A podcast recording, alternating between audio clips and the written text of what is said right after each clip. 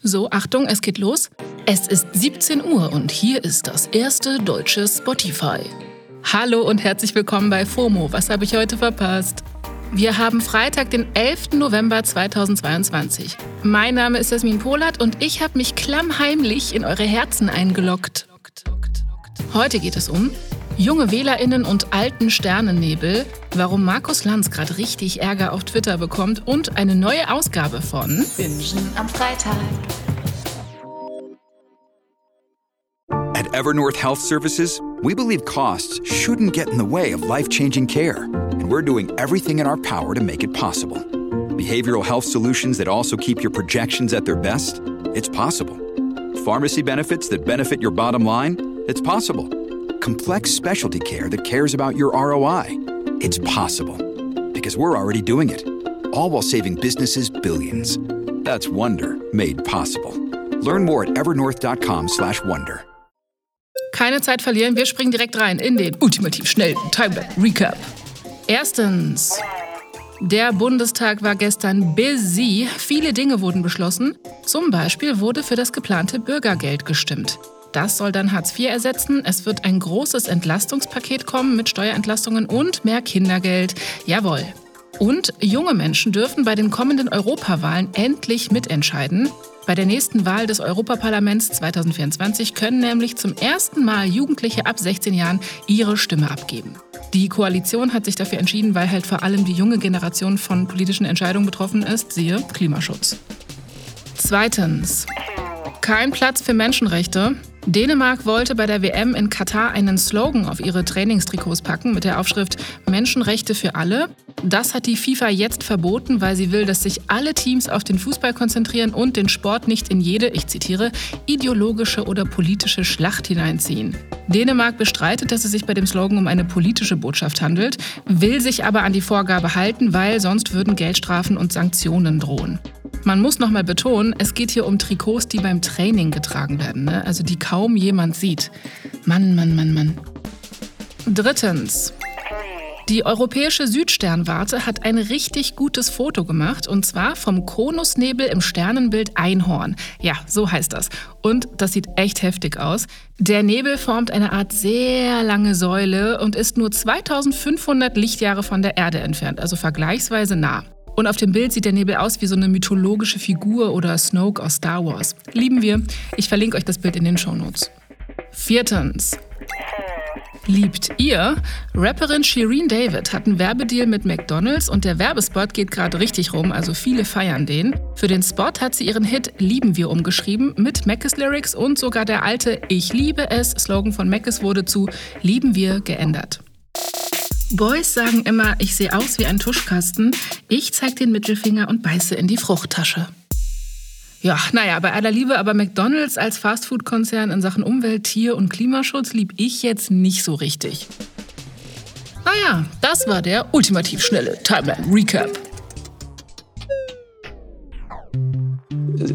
Ich nerv Sie gerade. Ja. Nicht so richtig Liebe hat auch Twitter gerade für Markus Lanz übrig. Der wird nämlich online für sein Verhalten in einer Lanz-Sendung kritisiert.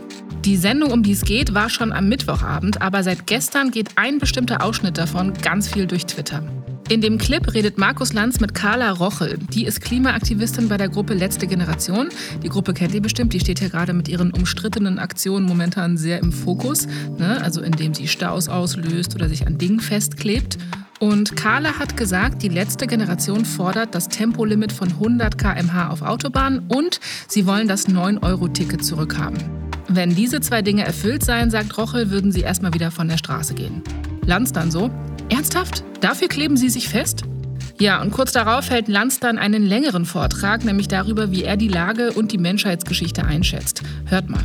Sie sitzen hier mit 20. Sie müssten optimistisch sein. Sie müssten Zutrauen haben in die Fähigkeiten von Menschen. Sie müssten Zutrauen haben in die Fähigkeit zur Anpassung. Uns als Spezies hat erfolgreich gemacht, dass wir uns angepasst haben. Immer wieder. Ich nerv Sie gerade. Ja, Ja, sagen weil Sie warum? wir können uns nicht an ein so schnell veränderndes Klima anpassen. Ja, so geht's dann noch ein bisschen hin und her. Rochel bezieht sich auf die Wissenschaft, Lanz hält dagegen und bohrt nach, klassischer Lanz eben, finden viele online aber nicht gut, vor allem journalistisch sei das nicht so sauber. Stefan Niggemeier findet das zum Beispiel von Übermedien. Der hat als Antwort auf das Video das hier drüber getwittert. Bestürzend finde ich nicht nur, was Hashtag Lanz hier behauptet, sondern vor allem, wie herablassend und übergriffig er aus einer Position unerschütterlicher Selbstgewissheit Carla Roche hier zusetzt. Großen Respekt davor, wie sie die Fassung bewahrt.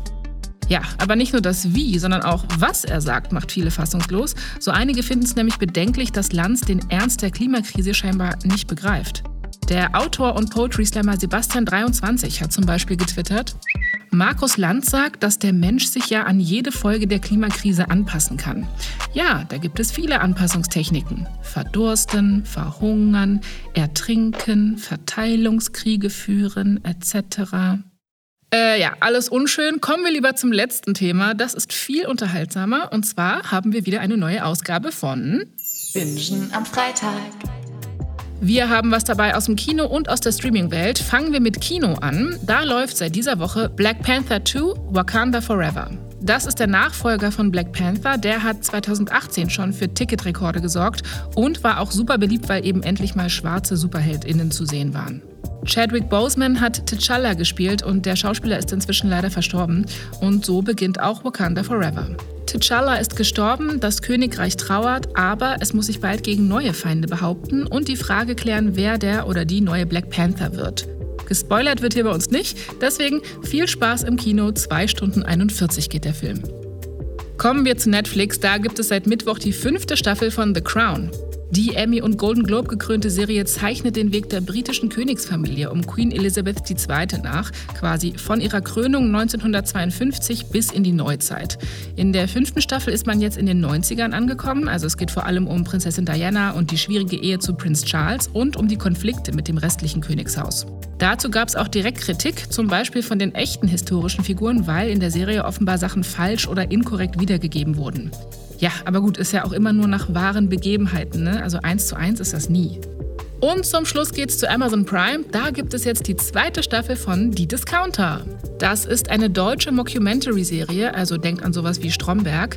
Und es geht darin um den Arbeitsalltag von Angestellten in einem Discounter in Hamburg. Aber alles ist fiktiv und sehr, sehr funny. So, mit diesen Tipps entlasse ich euch. Das war's von mir diese Woche. Das war's für heute mit FOMO. Hier geht es morgen mit einer speziellen Samstagsfolge weiter. Hört da also gerne mal rein. Ihr erreicht uns wie immer unter fomo@spotify.com und FOMO ist eine Produktion von Spotify Studios in Zusammenarbeit mit ACB Stories. Ciao!